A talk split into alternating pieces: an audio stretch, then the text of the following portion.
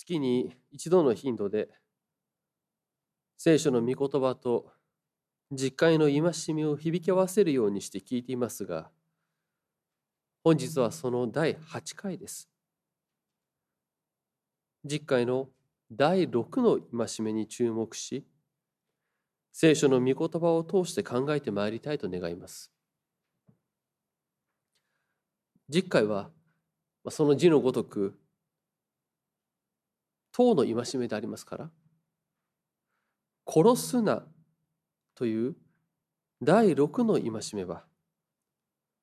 実会の中でも後半部分に入ったことになります。でこの実会の後半部分は殺すな勧誘するな盗むなというような広く知られるそのような言葉が記されておりまあ内容的にも受け入れやすいものかと思います。ここに記されているようなことは宗教や地域時代を超えて言われているものです信仰を持つものであってもそうでなくとも聞いてああ確かにそうだなとそのように感じるものかと思いますしかし改めてこの次回の言葉と向き合い考えたいのですがここで言われている殺しとはどのようなことでしょうか？まあその後に続く姦淫や盗みということについても同様でありますがどのようなことを殺しや姦淫や盗みというかその言葉の定義というものがどういったものであるかということです。もちろん、まあ、そんなことはわざわざ問うまでもないことで殺すことがいけない盗むことがいけないとそのように思うかもしれません。まあ、こう言ってわざわざ問うこと自体が、まあ、嘆かわしいことであるようにも言われたりします。しかし考えていくとそのような問い自体は実は簡単なものではありません。まあ、倫理学者や哲学者などの、まあ、いわゆる専門家に限らず多くの人々が時代を超えて考えています。でそこにはそれぞれの答えのようなものはありますが実会が戒めとして法としてあるのであればそこにはやはり定義や目的を明記するべきとも思うのです。この定義や枠組みということは人間が感情ではなくて理性的に社会を構成し生きていくときには必要なことで筋を通すということを大切にする聖書の立場からすればそれはあってしかるべきとも思います。さて改めて実会の第6の戒めを見たいと思います。そこでは殺すなそう定めていますが何を殺してはいけないのでしょうか〇〇を殺してはいけないと目的語が記されていないのであれば何であれ殺してはいけないと。そのようになるのでしょうか、まあ、歴史を見れば、まあ、あらゆる殺すこと、まあ、いわゆる殺生を全て禁ずるということを実践しようとした思想や宗教がありますが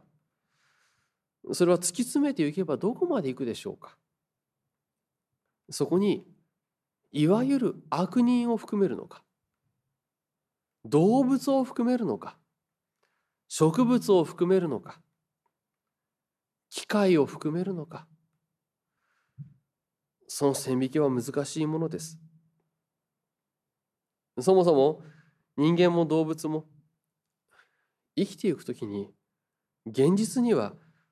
他の生き物を殺しそれを食べなければ生きていけません。ですから広く受け入れられた摂取を禁ずる思想や教えに関しては、まあ、そのような人間の現実を踏まえてその上でよく生きるようにと、まあ、そのような趣旨のものが多いかと思うのです。聖書は創世紀一章で神が6日で天地を創造されたことを記していました。そこには地は草を芽生えさせよ種を持つ草とそれぞれの種を持つ実をつける果実を地に芽生えさせよそう神が草木を創造しその上で動物や人を作られます。そして神は人間を埋めよ増えよと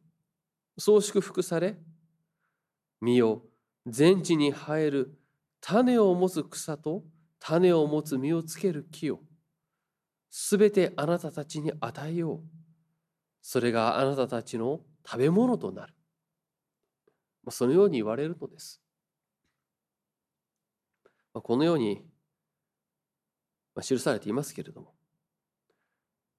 創世紀一章においては動物は人間の食べ物として示されていないのです。で創世記はその後6章からノアの洪水を記します。人間の罪ゆえに神は人を地上に作ったことを悔いて地上の生き物を一掃されるのです。そして洪水が終わって再出発する人々に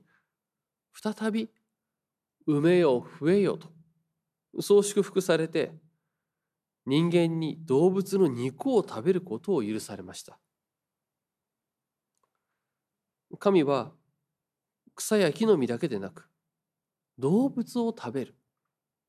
その人間の現実をお許しになっているとも言えるでしょう。しかしそこには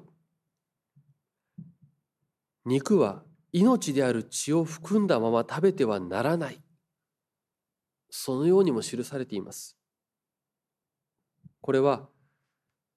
命は神のものであり人間はそれを自分のものにしてはいけないそのような枠をお定めになったものです。また神は動物を殺して捧げる犠牲を生贄を認めています。焼き尽くす捧げ物ですね。洪水の後ノアが箱舟から出てきて最初にしたことは祭壇を築いて犠牲を捧げることであったのです。これは動物の命は本来は神のものであり全ての生活の初めにま神のものである動物その命を捧げるところから始まると、そのようなことを示しているとも言えます。このようにして命は神のものであるということを聖書は示しますがこれは人間の現実とも言うべき殺さなければ生きていけないということを無視するものではありません。その現実を実会は受け止めています。殺すなという言葉についても元の言葉であるヘブライ語を見れば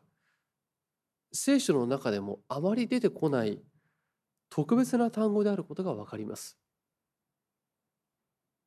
分かりやすい例としては戦争の場面では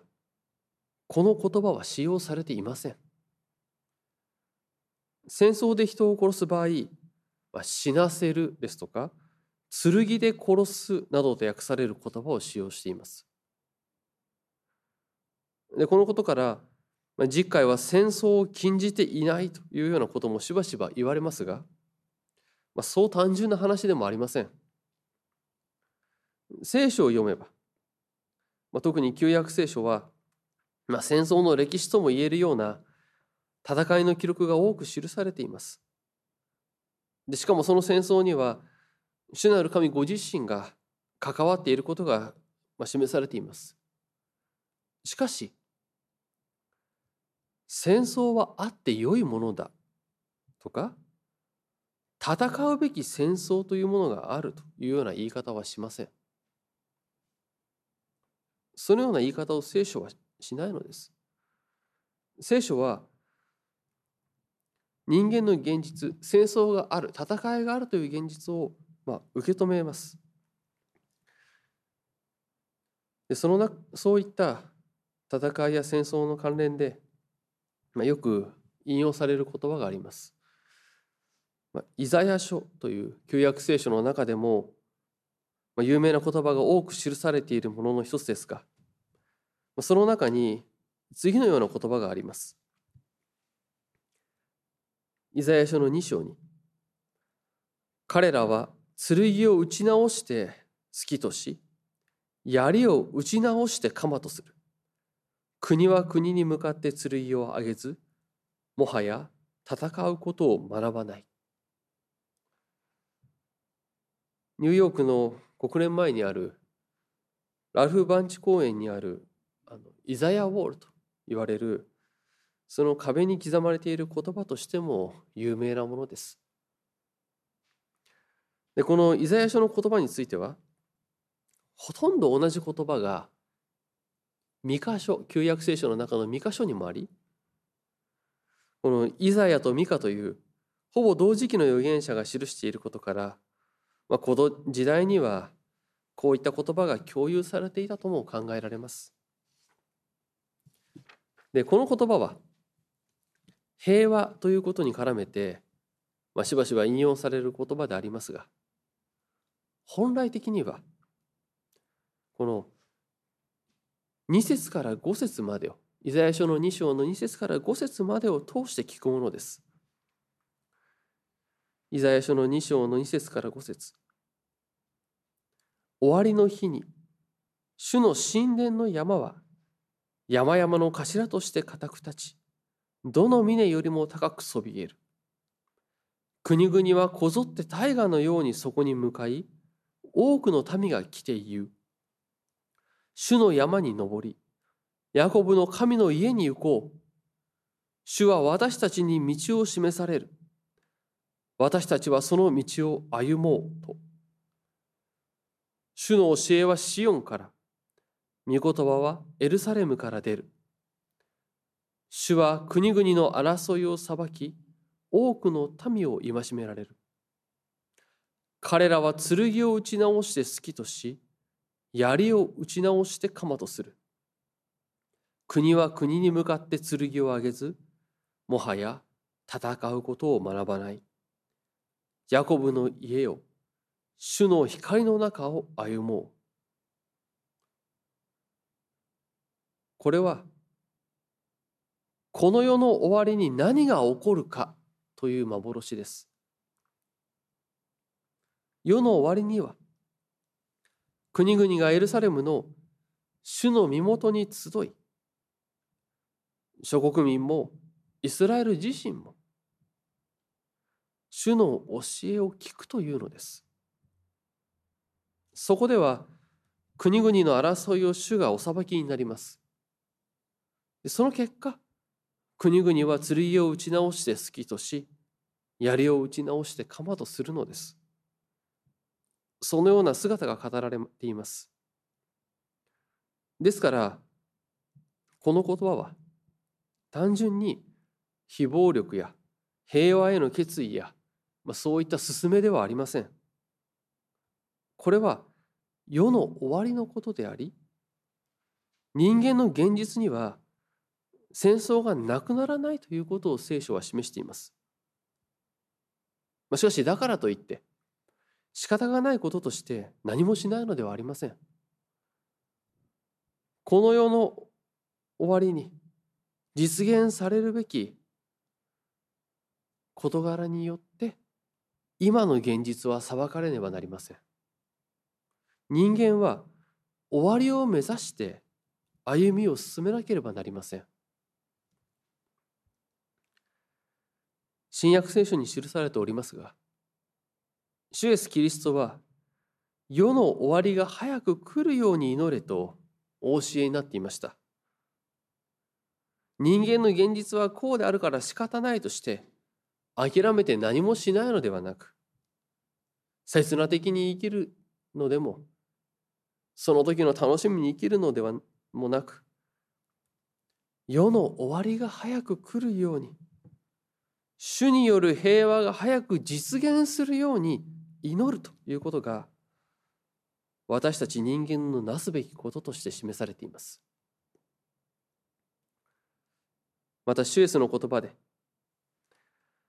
誰かがあなたの右の方を打つなら、左の方も向けなさい。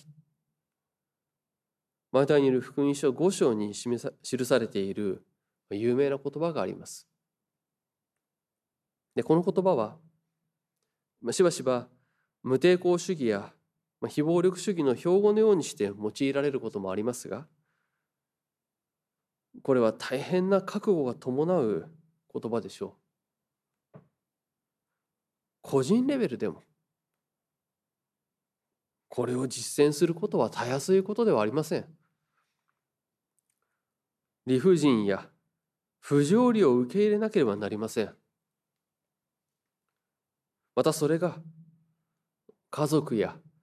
国などの共同体共同体の単位で考えるとどうでしょう、まあ、突然強盗に遭うとか他の国から武力行使を受けるときそれに対抗しないということで皆で一致できるかといえばそれは無理でしょうし抵抗しないことによって引き起こされる事柄について責任を負うこともできないでしょう。きれい事では済まないそのような現実を私たちは受け止める必要がありますし人間の歴史が積み重なってもこれは変わらないようです。まあ、そもそも右の方を打つなら左の方を向けなさいとのその言葉を無抵抗や非暴力として解釈することが本当に正しいのかという問題もあります。例えばアウグスティヌスはそのような受け止め方とは異なるものとして肉体的なものこの世的なものを犠牲にしても霊的な良きものつまり信仰を守るように教えているものとして解釈しているとも言われます。もちろんこのような解釈の展開として信仰を守ろうとするその先に暴力による支配ではなく神による支配を求めることになります。しかしそこに信仰ということが祈りが抜けてしまっては大切な中心をなくすことになります。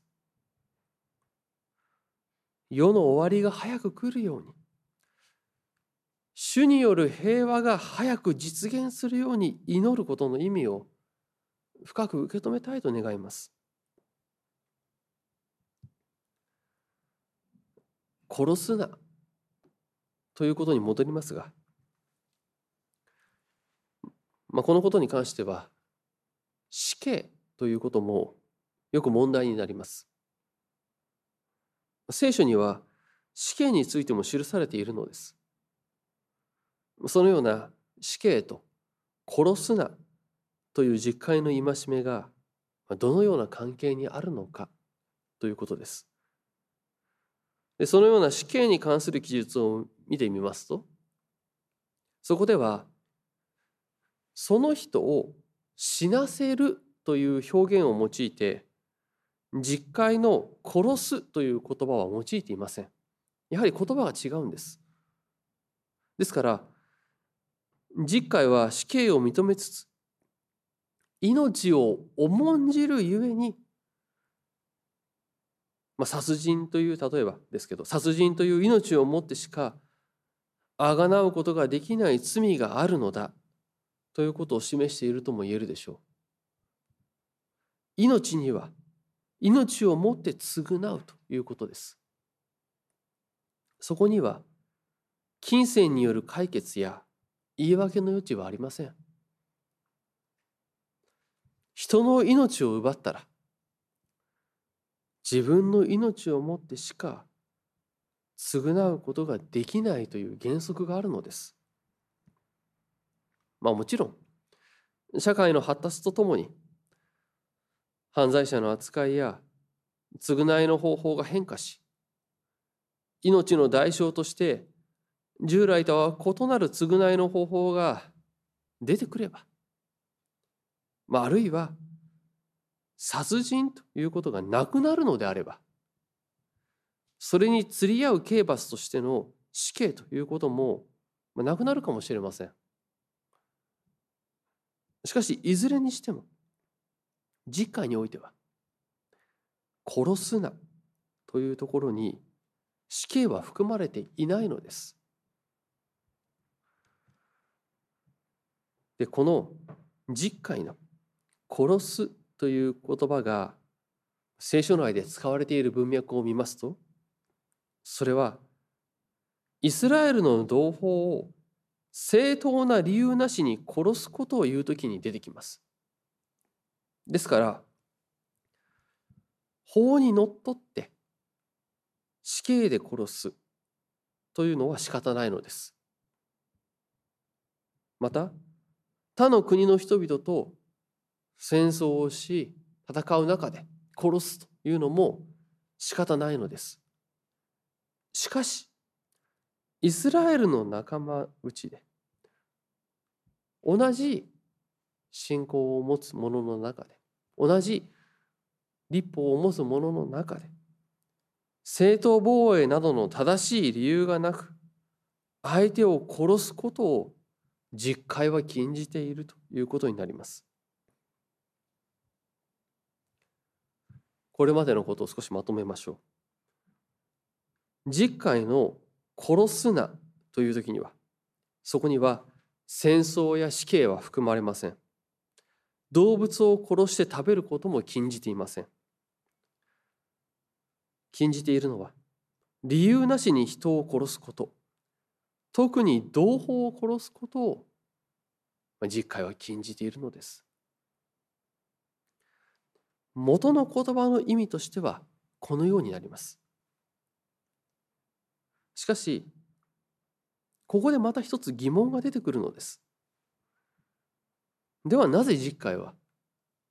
もっと分かりやすく同胞を殺してはならないあるいは人を殺してはならないとは言わないのでしょうかそれについて一つ考えることができることとしては古代社会では一人前でない、まあ、いわゆる半人前とも言えるような人がいるということです。それは例えば子供や奴隷です。彼らは一人前ではない。同じような扱いではないのです。そのような社会的背景を踏まえて、実会は人を殺すなとは言わずに、単に殺すなというのです。そこには子供であっても、奴隷であっても、社会的に半人前と扱われるようなそういうような人であったとしても殺したら罪は一緒であるとその意味が含まれているのです。でこの実会の精神と共鳴する形でイスラエルの他の法を見ても主人が奴隷を殺した場合にはその命をもによって報いるということとされています。この世的な主人と奴隷という関係は